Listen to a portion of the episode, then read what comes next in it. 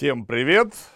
С вами литературоведы в штатском в студии навигатора игрового мира.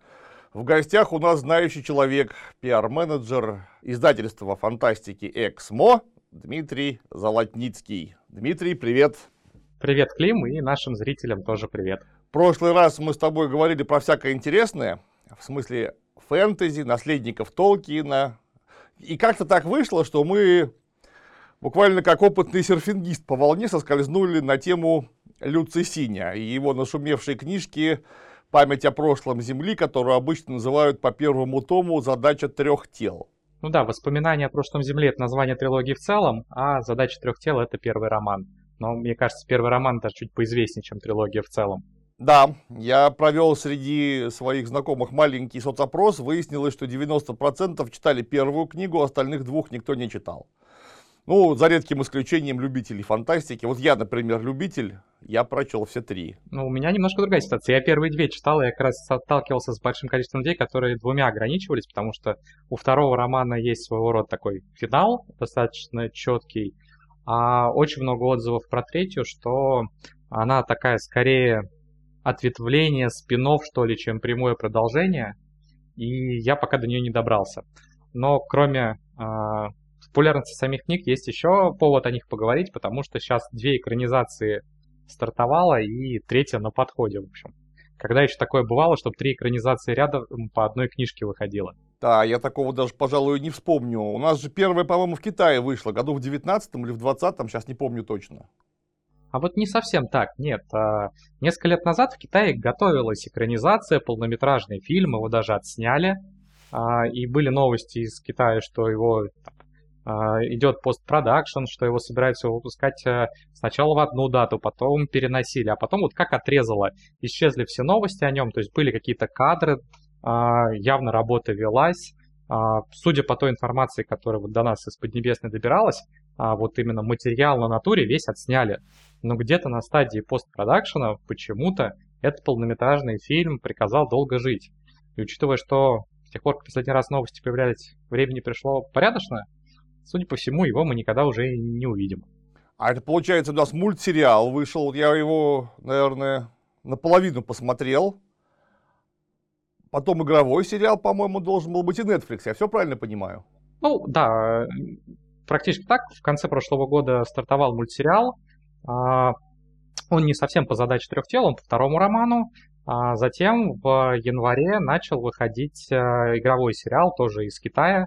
Его делает корпорация Tencent, которая изначально известна играми, но, как бывает с корпорациями, теперь занимается всем-всем-всем.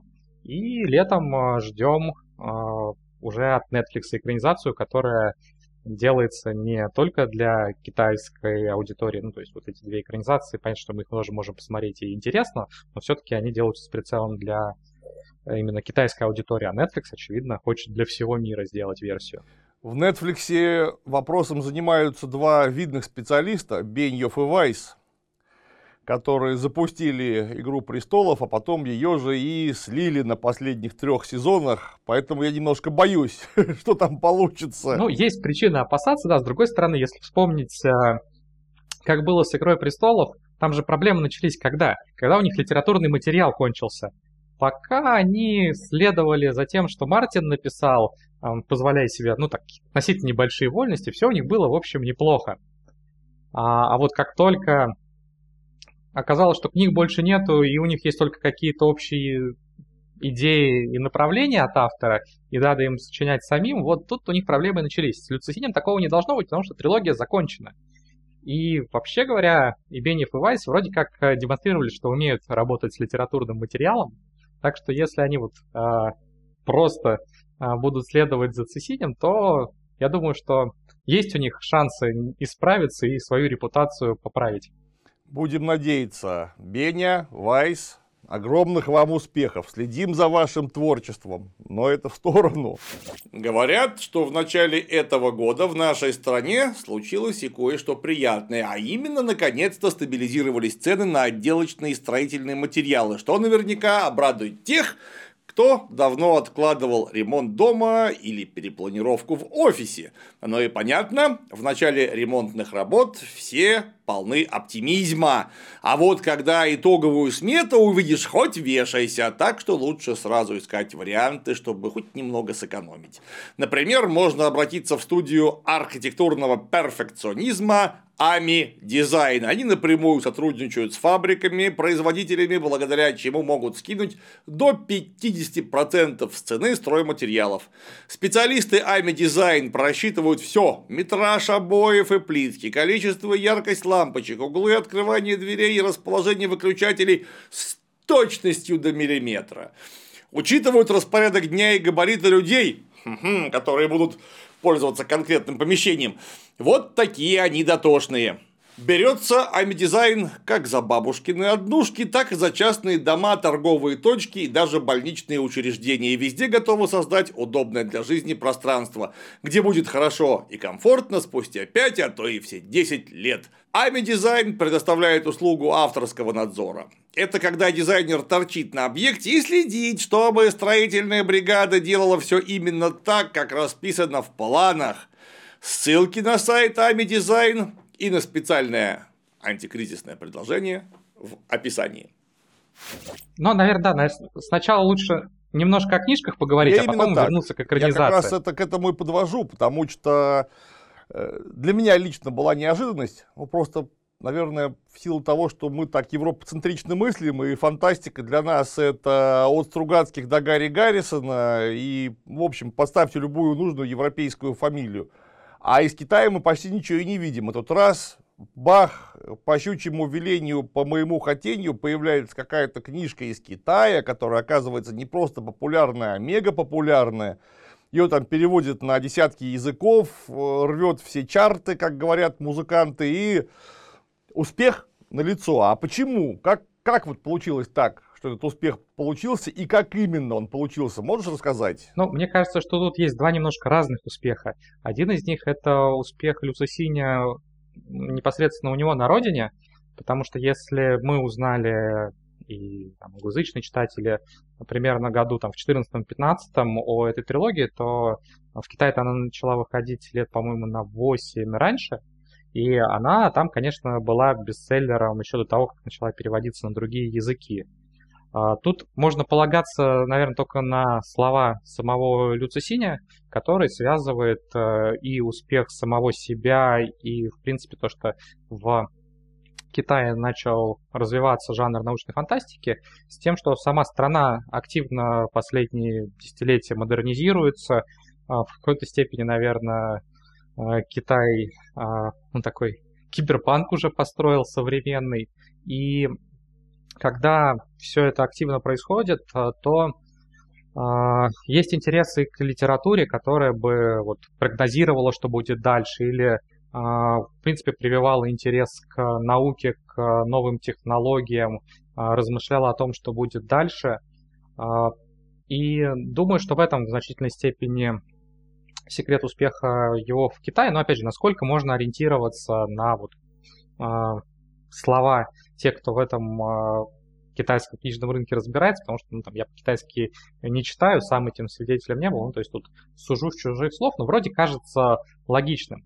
А, плюс есть достаточно знаменитая история от э, Нила Геймана, что он как-то ездил на китайский фестиваль по фантастике и спрашивал организаторов, а, с чего вдруг в Китае начали такое проводить, и ему как раз э, там, организаторы рассказали, что партия, правительство решило разобраться, почему в Китае все производят, а придумывают на Западе отправили специальных людей исследовать в а, Кремниевую долину, в IT-компании, выяснилось, что очень-очень много людей, которые именно инженеры, изобретатели, ученые или успешные IT-бизнесмены, они выросли на фантастике, и она их вдохновляла что-то новое придумывать, создавать. Поэтому Китай, в общем, на высоком уровне решили, что фантастика заслуживает того, чтобы э, продвигаться и развиваться. Ну и еще то, о чем сам Цесинь говорил, а, что так а, получилось, что долгое время фантастика была популярна среди, ну так условно говоря, школьников, подростков, а, ну и считалась несерьезной литературой, а потом вот этот большой срез подростков, э, школьников внезапно вырос, оказалось, что они сами уже там, бизнесмены, а, инженеры, специалисты, и жанр стал как-то пользоваться большим уважением среди взрослой аудитории в Китае. И вот это все совпало как раз по времени с тем, когда он начал активно выпускать э, романы именно. Так что сложились факторы, он стал успешным в Китае. А, это первая часть. Вторая часть, наверное, тоже немножко связана с а, поддержкой от Китая, потому что когда его начали готовить к переводу на английский, а, это было при поддержке, я боюсь ошибиться в точном наименовании организации, но, в общем, созданной в Китае организации для того, чтобы распространять культуру Поднебесной за пределами самой этой страны. А, именно она искала переводчика, который перевел бы книгу на английский. Этим переводчиком стал замечательный фантаст Кен Лю, который, в общем, в какой-то степени стал и, наверное, даже не просто переводчиком, а автором англоязычной версии. Вот, а, так что это была не просто инициатива какого-то западного издателя, который разглядел в Китае потенциальный хит, но и э, сами китайцы, в общем, способствовали тому, чтобы книжка добралась до зарубежного читателя. А, этот самый переводчик а, Кен Лю стал своего рода а, таким евангелистом книги, который ее активно продвигал, и тут его репутация, которая на Западе уже была, поддерживала роман. Ну и что, мне кажется, уже связано не с какими-то обстоятельствами, ну, такими в мире вокруг, а самой э, книгой, во-первых, а, она, на мой взгляд, написана такой в традиции классической фантастики, фантастики идей, а, которая про то, как разум и наука помогают справляться с проблемами. И, по-моему, вот таких книг в последние годы несколько не хватало, и вот задача трех тел стала, ну, не единственным, конечно, но одним из глотков свежего воздуха для тех, кому хотелось именно вот а, такой олдскульной фантастики. А, другой момент, на мой взгляд, связан с тем, что книга очень многоплановая, то есть в ней переплелись и триллер, и детектив, и научная фантастика, и самые разные темы от э, там, погруж... компьютерных игр с погружением полным до э, столкновения с инопланетным разумом и отсылки к культурной революции, экзотика китайская. То есть в ней очень много всего интересного можно э, найти, почерпнуть и я не скажу, что каждый читатель найдет в ней что-то свое, но очень многие читатели могут в ней найти то, что им приглянется. И вот а, эти вещи в купе, мне кажется, обеспечили ей читательский уже успех, а не только внимание, а, скажем так, профессионального сообщества. Конечно, можно прокомментировать, что это сейчас, наверное, большая беда не только в научной, в твердой научной фантастике, но и во многих других жанрах. Конкуренция очень маленькая, потому что когда выходила, ну, по крайней мере, на английском языке задача трех тел – конкурент у нее именно в жанре твердый НФ, такой большой, хороший, был только ровно один. Это была экспансия, которая у нас экранизирована под названием «Пространство». Я больше ничего вспомнить не могу такого уровня. Ну, я соглашусь, да. Э, пространство такое своего рода ультимативная, мне кажется, космическая фантастика западная последних лет. Но я бы, наверное, еще, может, Энди Вейера вспомнил, потому что его «Марсианина» я очень люблю, два следующих романа мне чуть поменьше, но все равно нравится. Это немного другая фантастика такая, ближнего прицела. А, и а, посвящена не каким-то там отдаленным будущему, как пространство, а тому, что может произойти уже в относительно скором времени. Но в любом случае мы там, может быть, переберем, кого-то еще вспомним, но это будет там по пальцам рук, наверное, перебрать авторов. В целом, конечно, есть определенный дефицит именно такой что называется, твердой научной фантастики. Так что Цесини еще вот в этом плане а, оказался, что попал в то время, когда а, есть запрос, но не очень много предложения. Вот именно. Именно об этом я и хотел выкрикнуть. И выкрикнул. Мне у Цесиня с точки зрения сюжетной, именно сюжетной, зацепила, вот как ты правильно сказал, изрядная многоплановость, то есть э, смешение нескольких жанров и, что важно, далекий прицел. То есть такой взгляд в будущее, серьезный очень, который, я думаю, сейчас крайне созвучен общественному сознанию. А, и вот в чем дело, там же э, некая проблема, с которой предстоит столкнуться, грядет очень сильно не скоро, через 450 лет, если я не ошибаюсь, да? Именно так. Вот прилетит, значит, флот э, агрессивных, э, нехороших завоевателей 3 Соляриан с Альфа Центавра, ну и сделает тут что-нибудь нехорошее. Казалось ну, бы, вообще 400... конкретное нехорошее, они хотят землю себе забрать. Вот, я и говорю, как что-то нехорошее. Но это, опять же, относительный вопрос, потому что тут же есть пятая колонна этих трисолярцев. Которым да, которые считают, бы... что это как раз очень хорошо, что люди заслужили такого. Да, вот им это очень нравится, поэтому они считают, что все правильно, так и надо. Короче говоря, проблема, она даже, это не вопрос э, наших внуков, это вопрос правнуков наших правнуков, это же когда еще будет. Но проблема настолько гигантская, что если ее прямо сейчас, быстро не начать решать, через 450 лет будет уже нечего решать. Более того, трисолярцы придумали хитрый маневр, как сделать так, чтобы а, у людей были большие проблемы с тем, чтобы решить эти проблемы хоть за 450 лет, хоть дольше. Да, они же запустили своих этих сафонов, так называемых, такие очень странные элементарные частицы, которые как-то умудрились оснастить искусственным интеллектом, которые портят нам квантовые вычисления все. И более того, через, через этих самых сафонов при методом квантовой запутанности можно через такую бездну пространства общаться непосредственно со своими агентами на Земле. В общем, да, есть. Но есть тут уже, такое. да, Лю, Люцисин становится немножко, наверное, в этот момент менее научным фантастом, да. чем просто фантастом. Но, с другой стороны, тут можно вспомнить Артура Кларка с его одним из законов, который гласит, что достаточно продвинутая наука неотличима от магии. Вот тут в каком-то смысле э, Цесинь как раз в традиции Кларка работает. Кстати, он, насколько я знаю, Кларка и называет своим таким э, любимым э, автором и э, ориентировался во многом в своем творчестве, в том, как он работает именно на Артура Кларка. Да я бы, наверное, сказал, что не только Кларк этим известен. Многие известны фантасты, которые, в общем, вполне себе работали и работают в жанре твердой научной фантастики, позволяли себе некие вольности с современной известной физикой в виде очень-очень-очень мощных допущений. Да, о господи, о чем мы говорим, вот только что поминавшаяся нами экспансия, там центральная технология, которая имеет место быть, это такая протомолекула, которая является биологическим объектом с вполне продвинутыми свойствами, но на какой-то момент ей свойства чисто магические присваиваются. То есть эта протомолекула может что? А ответ просто все. Вот. Она может тебе и с гравитацией работать, и с размерностью пространства работать, все что угодно она может делать. И, и вот тут как, как раз разрыв есть, пускай не очень большой, но вполне ощутимый между твердой научной фантастикой, уже конкретно магией, потому что этот разрыв вообще никак не объяснен.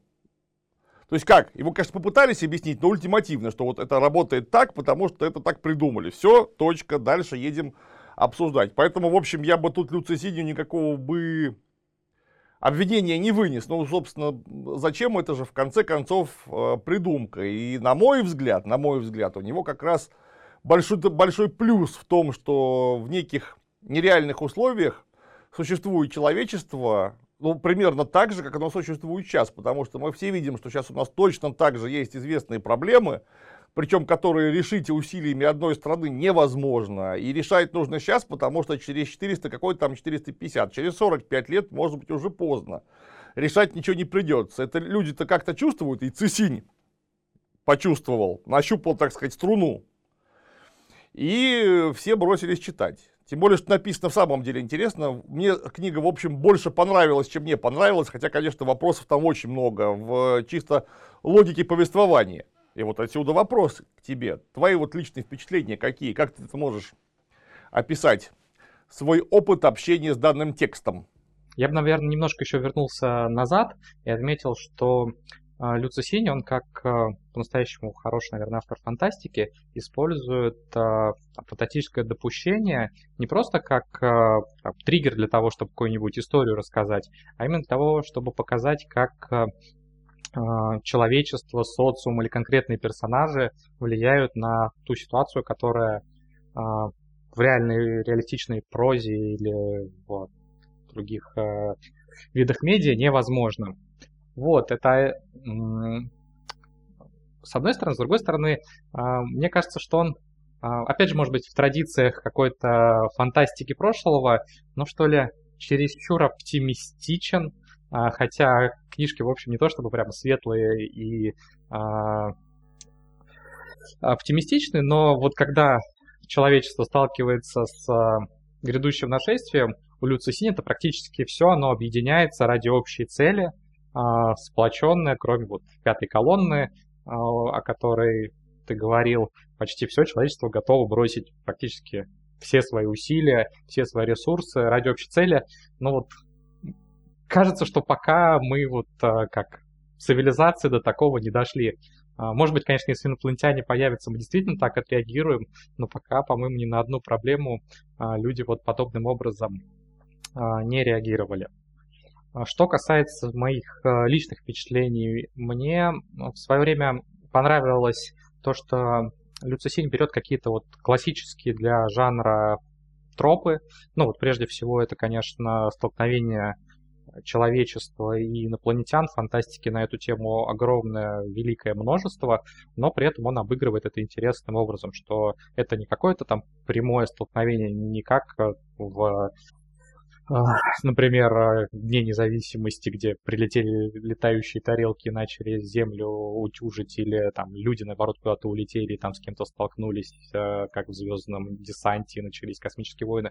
А тут вроде конфликт есть, но он разорван во времени, и вопрос, в общем, не в том, как автор покажет непосредственно противостояние, а скорее в подготовке к нему. То есть вот он берет какие-то традиционные вещи, обыгрывает их необычным образом. Это самый яркий пример, но подобные а, вещи еще есть в и задаче трех тел и в ее продолжениях. А что мне скорее не понравилось, это то, что у него персонажи в значительной степени это ну, такие функции сюжетные. Я все-таки очень люблю э, читать, ну или там смотреть или играть те э, вещи, которые заставляют с персонажами прям сживаться, сопереживать им, погружаться в их истории. А, а здесь, а, ну, есть Лодзы, это протагонист Темного леса, который, ну, достаточно яркий и колоритный. И, наверное, вот женщина Йовен Дзе, если я, надеюсь, я правильно произнесу ее имя, из первого романа. Она, по-моему, Евен Дзе, а не Йовен Дзе, но это не важно. Ну, может быть, да. Я прошу прощения, если я неправильно произнес. А, с которым мы знакомимся как раз во времена культурной революции в Китае, когда она еще совсем а, юна, и потом а, уже видим там, ее историю на протяжении достаточно длительного срока.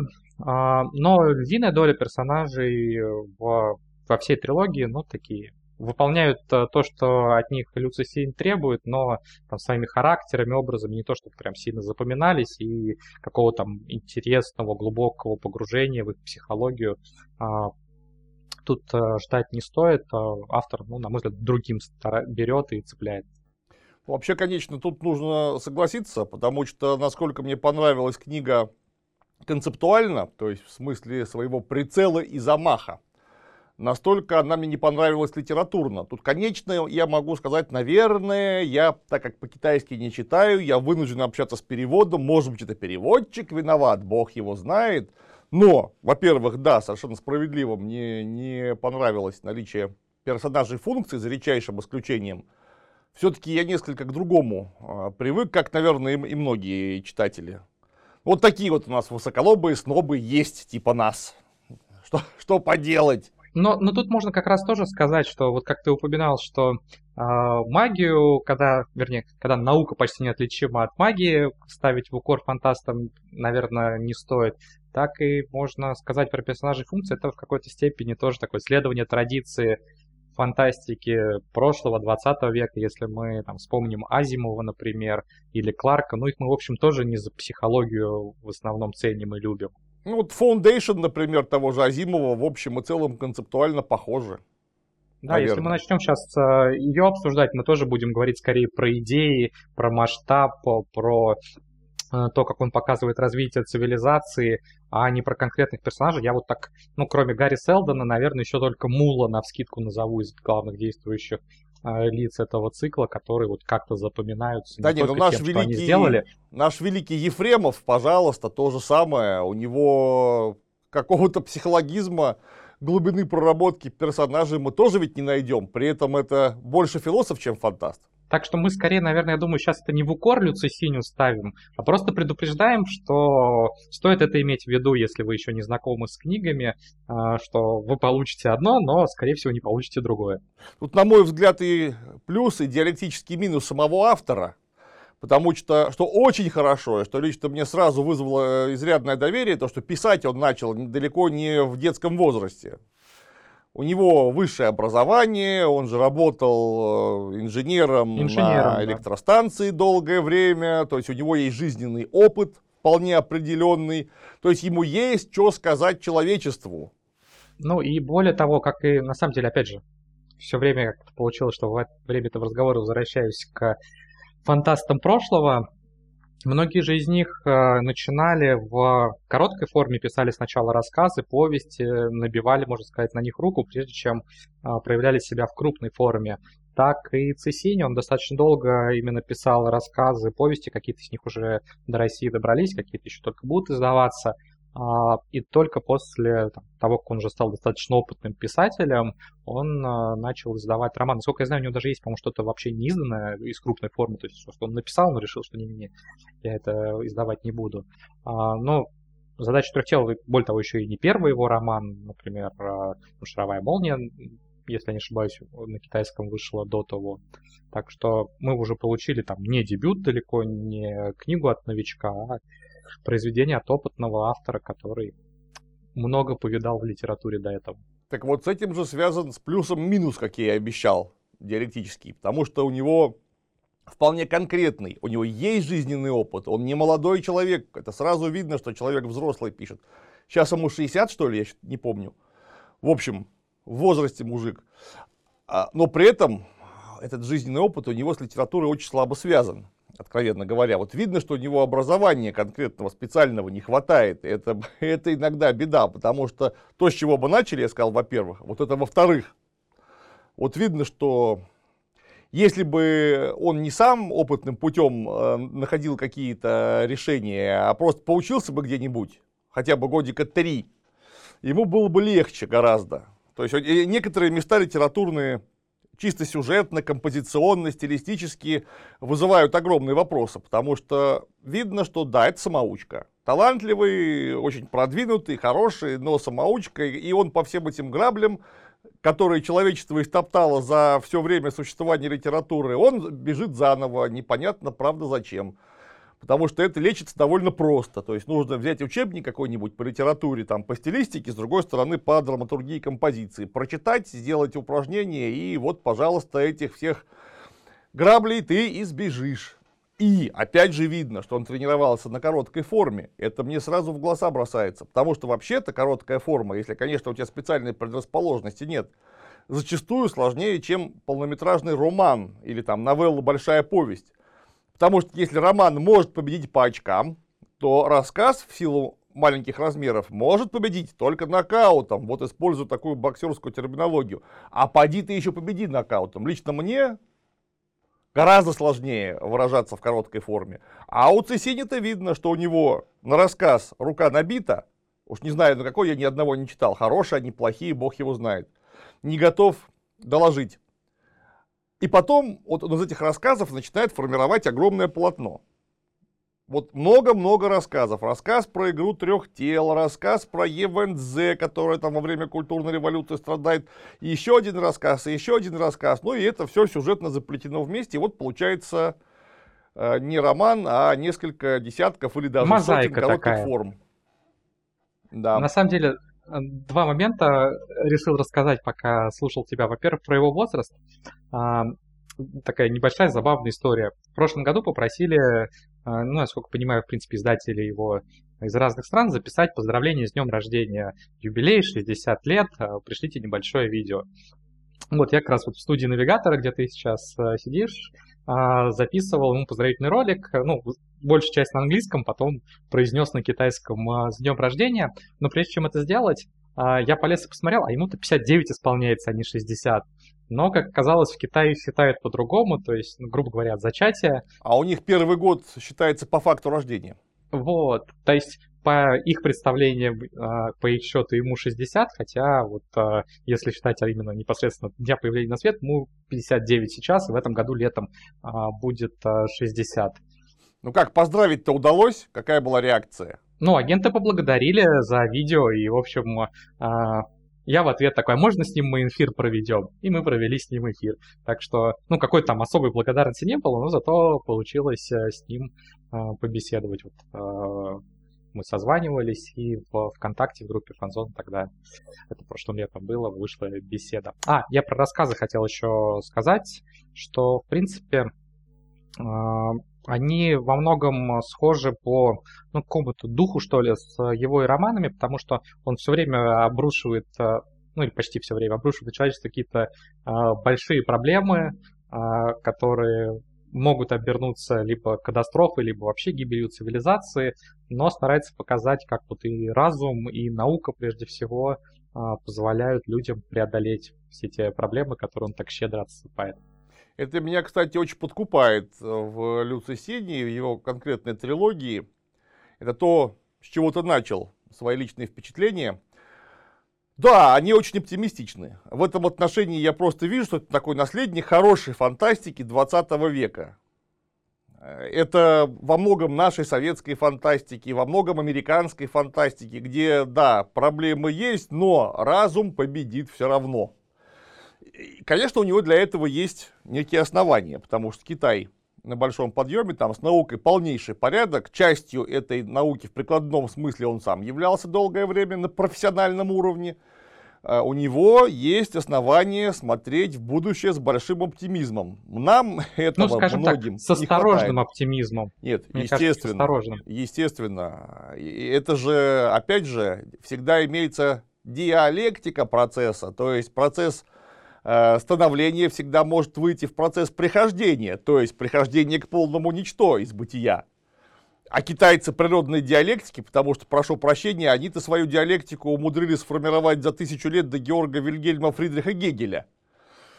И у них это вместе, с, наверное, с конфуцианской философией где-то вот тут вот на подкорке забито. Они этот вопрос очень тонко чувствуют.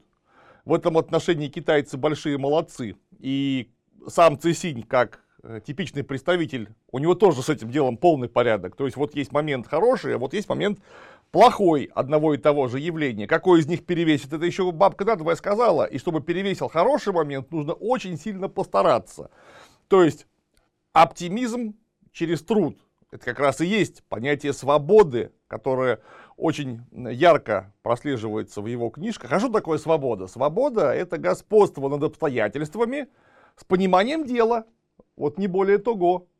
Так, на мой да, взгляд. На, халя... на халяву его героям ничего не дается. Не прилетает какой-нибудь там а, дракон с Дейенерис и не спасает тех, кто себя поставил в а, ситуацию, откуда, в общем, ни волшебного выхода нету. Роялей в кустах у него в самом деле я что-то таких ярко выраженных не нашел. Хотя ну, это давай... палочка-выручалочка многих фантастов, рояль в кустах. А, давай я вопрос задам. А, как раз а, подойдем к, я думаю, обсуждению экранизаций. Вот э, ты когда читал, у тебя было ощущение, что это просится на экранизацию, что надо снимать фильм или сериал? Потому что, ну вот я когда читал, у меня совершенно не было ощущения, что это прям кинематографичная история. А, у меня было двоякое ощущение, потому что, с одной стороны, я имею некий, пускай ограниченный опыт в кино, и в первую очередь историческом, да, исключительно историческом, я не понимал, как это вообще можно экранизировать. Естественно, когда ты имеешь дело с э, любым более-менее успешным текстом полного размера, у тебя в голове сразу мелькает мысль, как бы это выглядело на экране. У меня, конечно, тоже мелькнула мысль, как бы это выглядело ну, на один экране. из самых частых вопросов, которых писателю задают, там, хотели бы вы увидеть э, свою книжку экранизированной? Я не знаю никого, кто бы ответил нет. Это, это Другой я дело, этот человек. Окей, один есть. Но большинство, конечно, отвечает что-нибудь в духе «да, но если этим будет хорошо заниматься». Ну вот, вот, даже если речь идет о книжках, которые вообще вроде как далеки от визуальной формы. Вот я не очень понимал, как это можно визуализировать, да и, в общем-то, и э, не сильно об этом стал рассуждать, потому что я бы вот просто не смог в силу отсутствия понимания. Это первое. А второе, я просто видел, сколько миллионов экземпляров этого продано, и тут же через запятую, сколько скачано бесплатно там с разных торрентов, что это просто не могло не быть экранизировано. Я все ждал, когда же, черт возьми, будет. Мне было интересно посмотреть, как коллеги с той стороны будут выкручиваться. С блеском, без блеска, что получится, чего не получится. Ну, я так понимаю, что ты успел посмотреть аниме, да? Э, мультик я посмотрел, кажется, серии 5. Э, потом мне стало очень резко не до того, но я досмотрю его рано или поздно. Хорошо, что, кстати, вот и повод появился. А первые пять серий мне скорее понравились, опять же, чем мне понравились. Единственное, конечно, что там главные герои, за исключением одного такого мощного китайского ФСБшника э, возрастного, себя очень странно ведут, вообще просто необъяснимо странно себя ведут, включая там главного героя этого э, социолога, как его зовут, все время забываю, мне трудно даются китайские имена. Профессор Ло. Да, да, Ло, да, Лодзи. точно. Вот социолог себя в кино ведет, извините, как малолетняя истеричка. Ну, это похоже на то, что и в книге есть. Да, конечно, конечно. Просто мне очень сложно поверить, что взрослый человек с высшим образованием настолько не контролирует свои эмоции. А это именно эмоциональные эм, эффекты, Потому что понятно, что люди очень часто поступают неразумно, и даже некоторые гораздо чаще, чем разумно поступают. Но опять же, взрослый человек мужского пола с высшим образованием, который уже работает преподавателем, то есть постоянно видит, как его эти самые студенты с бушующими гормонами не могут контролировать свои эмоции, у него есть негативный пример для того, чтобы самому так себя чаще всего не вести. А он ведет. И это, конечно, когда смотришь на экране, потому что когда читаешь что-то не совсем такое, но похожее в тексте, у тебя, ну, как, мы, конечно, все сразу на себя примериваем. Вот я примериваю, как бы я вел себя неадекватно. Такое тоже иногда бывает. Но вот когда ты смотришь это на экране, когда он там во все тяжкие пускается откровенно, такой думаешь, блин, ух, и только ослабляешь галстук такой, ничего себе, неплохо. Ты, а как этот господин служил в очистке? В смысле, преподавал? Он там сначала людям объясняет, ну, студентам, объясняет нечто одно, а потом сам ведет себя абсолютно на 180 градусов противоположным способом. И это бесит. А вот охранник у него, он прекрасен, мне очень понравился. Ну, я тут отмечу, вернее, повторюсь, потому что, по-моему, когда мы прошлое видео записывали, я тоже говорил, что стоит иметь в виду, что задача трех тел анимационная — это экранизация «Темного леса», да. второго романа цикла. Соответственно, там э, авторы прям сходу э, многие карты раскрывают, а первый роман «Задача трех тел», я думаю, можно было уже понять, там во многом э, построена история на интриге. Герой и читатель долгое время не очень понимают, что происходит, почему там та же наука сбоит, как все между собой связано. То есть это роман ну, вот такой триллер-детективный в значительной степени. И если не читая задачу трех тел сразу взяться за аниме, то вы себе проспойлерите какие-то ключевые моменты, вот про то же самое вторжение инопланетян грядущее, про то, что человечество готовится к а, обороне и ищет а, способы обойти а, то, что трисолярцы не дают с помощью сафонов добиться какого-то нового скачка в науке. При этом если вы читали, мне кажется, именно иллюстрация для событий. Книжки получилась очень хорошая, и идеи и образы персонажей сохранены, в то же время, в многом, кстати, как раз связано с этим охранником полицейским Лодзы, то, что добавили и каких-то таких динамичных зрелищных сцен, там, погони, есть чуть дальше ты еще не досмотрел, там, э, сцены в космосе, которые тоже такие весьма зрелищные и э, динамичные, ну, то есть э, как раз удачно адаптировали историю, которая, да, такая про идеи, скорее про концепции, для того, чтобы она еще и смотрелась здорово на экране. Да, безусловно. А, ну как, в целом-то, мы можем порекомендовать книжку э, к прочтению, вдруг кто-то не читал, или, может быть, кто-то даже не слышал, что такая есть. Ну и, соответственно, про киноадаптации, какие ожидания. Ну, давай я скажу еще пару слов про игровой сериал, потому что а, я да, понимаю, кстати, что до него сериал. ты не добрался. Вот, а он э, вышел, причем его Tencent э, выпускает э, на YouTube в том числе и бесплатно. Он, правда, есть только с китайской озвучкой, но с английскими субтитрами, так что если английским владеете, его можно посмотреть. И вот это уже как раз экранизация первого романа. Там подошли очень обстоятельно. Там порядка, по-моему, если не ошибаюсь, 30 серий ожидается. Сейчас вышло что-то около 18 или 20. И хронометраж позволяет представить персонажей, показать, а, в общем, а, то, чего и в книге зачастую не было. То есть э, книга все-таки сосредоточена на нескольких главных героев, а тут еще показывают их какую-то бытовую жизнь. И вот на самом деле те первые серии, которые я посмотрел, они вообще ощущаются скорее как такой современный детектив. То есть я знаю, что там есть фантастика, но в первых сериях ее вот почти не увидишь. Есть много какого-то такого азиатского как раз колорита и просто быта. Там, кстати, тоже есть э, очень обаятельный э, полицейский, немножко хамоватый, но талантливый. Так что, если будешь смотреть, я думаю, что тоже на него обратишь внимание. Э, но стоит иметь в виду, что это все-таки вот очень неспешная экранизация, надо быть к этому готовым, то что э, постепенно там нагнетается напряжение, тайны. Если читал книгу, понятное дело, ты будешь это знать, но если не читал, то общем, ты смотришь, такой, что вообще происходит, а, не сразу, скорее всего, поймешь. А серии длинные? 40 минут, ну то есть а, э, стандартные, то есть это, это, в общем, большой масштабный сериал. А, он а, как раз особой зрелищностью похвастаться не может, то есть там вот первые эпизоды, они все такие про разговоры, про там, взаимоотношения персонажей. То есть самое, что там, наверное, есть зрелищное, это когда несколько таких мыслительных экспериментов проводят. А, там, два героя играют а, в бильярд, и один из них начинает рассказывать, что вот если бы каждый у тебя бильярдный удар приводил к совершенно разным результатам. Там, в одном случае ты попал в лунку, в другом случае шар полетел обратно в тебя, в третьем случае, там, не знаю, в стратосферу вылетел и так далее. Вот, проводит аналогии как раз с тем, что происходит с наукой.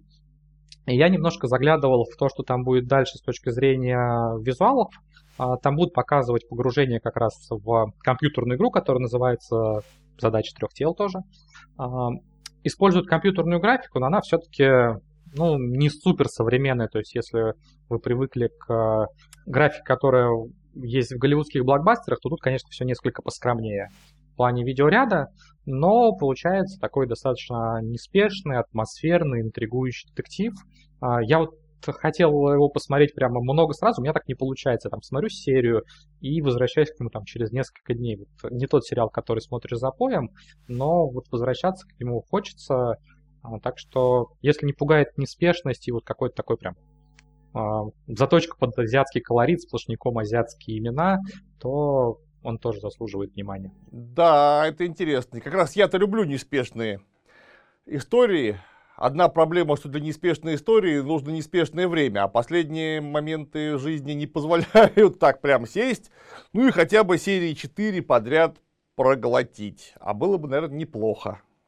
Но ничего, мы его тоже освоим. Ну и, конечно, я с ужасом ожидаю, чего нам Netflix-то покажет. Ну, Netflix точно будет а, заточен не только под Китай, там, а, а, хотя главную роль исполняет актер с э, китайским происхождением. Там достаточно много и западных актеров, в том числе и знакомых э, по «Игре престолов». То есть там будут точно актеры, которые играли Сэма Тарли и Давоса Сиворта. Так что знакомые лица там будут. Ну и, очевидно, такой будет более интернациональный каст. И, э, вероятно, я думаю, что не будет заточено под исключение там действия в Китае покажут что-то такое более глобальное немножко. Ну, я думаю, что там все-таки более вольно будут обращаться с текстом, чем это вот делают китайцы сейчас. Ну, если вернуться то, то, с чего мы начали, а именно, как эта книжка пришла к успеху, к международному, а начал это достаточно справедливо, с Китая. Потому что Китай это отдельная планета, там живет полтора миллиарда человек, совсем недавно на, на всем нашем шарике столько не жило. Им, в принципе, никто не нужен. Если у тебя успех в Китае есть, то у тебя уже и, считай, аудитория большая, и вполне конкретные коммерческие выгоды у тебя есть только в одном Китае. И поэтому, когда сейчас делают экранизацию какую-то с расчетом на Китай тоже, они вынуждены некоторым образом, ну, конечно, не на 100%, но вполне определенным образом ориентироваться на китайское восприятие действительности. Потому что если, ну, скажем, Ведьмака можно сделать а, при помощи Э, режистрицы и, сцена, сценарицы ростом метр шестьдесят пять, про которую больше ничего не известно, где будут эльфы, негры и, и вся вот эта повесточка чудовищная, то если ты собираешься прокатывать что-то китайское в Китае, то тебе будет очень сложно, если ты будешь иметь в виду только свою повестку, не имея в виду китайской повестки. Я, кстати говоря, еще хотел сказать про именно китайскую экранизацию. Я так думал, что они, наверное, побоятся затронуть э, тему культурной революции и вообще прошлого, ну, потому что болезненная, очевидно, тема для э, жителей Китая. И действительно, вот э, не с этого начинается история, но я так, как я уже сказал, немножко заглядывал в будущие серии, там будут э, флешбеки о прошлом, то есть они все-таки это не побоялись сделать. Это, кстати, соответствует изначальной версии романа. Э, по той версии, с которой знакомы западные читатели, там есть вот история о прошлом, а потом уже большая часть э, действия в задаче трех тел разворачивается в современности. Изначально да. у Лю Цисиня было немножко иначе, то есть у него э, шла история, в которой были как раз флешбеки, и действие скакало из одного времени в другое. И вот переводчик, о котором я говорил в начале нашей беседы, Кен Лю, посчитал, что это делает э, книгу несколько более тяжелой для восприятия. А, и предложил как раз все собрать воедино, посвященное прошлому, и вынести в начало романа. А Люцисин такой, да я всегда именно так и хотел, но чтобы не заострять на этом внимание, чтобы вот мне не пришли и не сказали, не-не-не, про культурную революцию так нельзя, я так аккуратненько по тексту а, распределил. Так что а, в этом плане как раз еще тоже авторы экранизации а, верны изначальному китайскому тексту задачи трех тел, они а, вот в основное повествование, видимо, вплетают э, флешбеки о прошлом. Но они побоялись. Я, я вот, когда увидел трейлеры, там, первой серии посмотрел, я сначала думал, что они решили просто эту часть отбросить и ее не касаться. А, ну да, тем более, что она в киноадаптации, как мне кажется, в сценарном смысле, в таком объеме строго не обязательная. Можно ее просто упомянуть, ну, что вот было такое, вот, значит, есть это Евеньдзе, профессориня, профессорша, женщина-профессор, вот у нее какой-то проект, вот были проблемы, но он, однако, выстрелил, сработал, получилось так, как получилось, и вот мы теперь здесь, и начинается основное действие фильма. То есть весь этот хронометраж можно просто было сэкономить легко. Но китайцы-то, между прочим, в этом отношении давным-давно большие молодцы. Со времен еще пришествия товарища Дэн Сяопина они сказали, что есть великий мыслитель и вождь Мао Цзэдун, вот он, собственно, у него есть достижения и есть неуспехи. Достижений 80%, неуспехов 20%. То есть на 80% все, что он сделал, было хорошо, на 20% плохо. На этом мы дискуссию общественную заканчиваем. И поэтому в таком ключе в Китае четко следуя линии партии, может высказаться абсолютно кто угодно. Что вот посмотрите, культурная революция была, была, наломали дров, ну определенно наломали. Телескоп радиотелескоп, который это ЕВНЗ делала, построили, построили, с инопланетянами пообщались, пообщались, зря пообщались, абсолютно точно зря, они нас заметили, но тем не менее, технический успех имеет э, место быть на лицо, поэтому, да, и что, что характерно, те люди из маоистского правительства, которые чморят профессорицу Евэньзе в самом начале, Типа, что это ты тут делаешь? Они-то по ходу дела оказываются совершенно правы в дальнем прицеле. Вот что смешно. То есть не нужно было высовываться, по крайней мере, на этом этапе технологического развития, чтобы нас не заметили. А вот ну, они высунулись. Того, один из инопланетян предупреждал. Да. Не послушали. Да, и КГБшник э, и китайский предупреждал, и его не послушали заодно. Хотя пролетарским чутьем он понимал, что вы делаете что-то, что делать совершенно не нужно. Ну, экранизация Netflix, скорее всего, будет у них стандартный сезон серии 10, то есть не такая основательная, как э, китайская, ну и, скорее всего, она все-таки будет более динамичная и насыщенная каким-то, ну, может быть, не прямо экшеном, но действием, э, чтобы, в общем, э, можно было следить так вот не по одной серии, как я сейчас говорю с перерывами, а там многие же смотрят Netflix именно так. Вышел сезон, и давай все там за выходные посмотреть. Я некоторые сериалы сам так смотрел. А вот, э, думаю, что Netflix постарается, чтобы и задачу трехтелых можно было посмотреть так с запоем, а не ну, ждать недолго осталось, в 23-м году уже, то есть в текущем году обозначен. Ну, обещали выход. летом, да. Летом, о, точно, летом. Так Пока что посмотрим. были только отдельные кадры, показывают там несколько кадров а, со съемок, как раз там, по-моему, а, судя по всему, были персонажи вот эпохи культурной революции, но я думаю, что не за горами там и трейлеры, и уже конкретные кадры, и да, в течение этого года премьера ожидается. Ну, я грешным сезона. делом трейлеры не смотрю никогда, чтобы не портить себе впечатление. Ну как никогда? Почти никогда. Поэтому я кадры, трейлеры из сериала Netflix не видел, не смотрел. Буду ждать, пока они родят полный, полную форму. Посмотрим, что получится. Ну что, по-моему, отлично побеседовали. У меня вроде вопросы все кончились. Да, спасибо, что позвал. Приятно было пообщаться. Я надеюсь, может быть, когда Netflix выпустит, мы э, повторно соберемся, чтобы еще и обсудить, что у них получилось или не получилось. Там уж Обязательно. Обязательно. Я считаю, более того, нужно будет, ну, как получится, можно и так по Дискорду, можно вживую. Литература веды в штатском уступят пульт киноведам в штатском. Ну, а пока можно, так книжки почитать, потому что они-то уже все есть. Слава богу. Это в отличие от Джорджа Мартина большой плюс, потому что сколько мы лет ждем э, продолжения Игры Престолов? 11 уже или 12? Я уже забыл. А, по-моему, в 12 году Танец с драконами вышел на английском, если я не ошибаюсь. По-моему, по тоже, да. Ну, 11 тогда мы уже, получается, ждем. Это, я считаю, от души. Ну что, Люцисиня при случае еще раз поздравив с 60-летием, благо можно. Хорошо, когда у тебя два дня рождения вместо одного на точно, каждую дату. Точно. Вот. Если что, книжку читайте. Книжка не бесспорная, но хорошая. С другой стороны, а где вы видели бесспорные вещи на нашей планете? Все они так или ну, иначе... опять же, с большой вероятностью сейчас ее будут еще больше обсуждать. Вам будет о чем поговорить с теми вашими друзьями, коллегами, которые любят почитать и любят фантастику. Это как вот там с Ведьмаком или с Игрой Престолов. Сначала любила такое сообщество фанатов, а потом, кажется, вокруг все это знают. Вот, наверное, задача трех тел с большой вероятностью в этом году получится так же. То есть книжка уже хит, в том числе и в России, но может выйти за рамки жанра и стать вот прям одной из э, тех книг, которые обсуждают все вокруг. А вы будете в культурном тренде, прям посерединке. Это очень льстит. Поэтому любителям твердой НФ читайте Люта Синя. Поблагодарим Дмитрия. Я сам с большим интересом много узнал нового. Дмитрий, спасибо большое.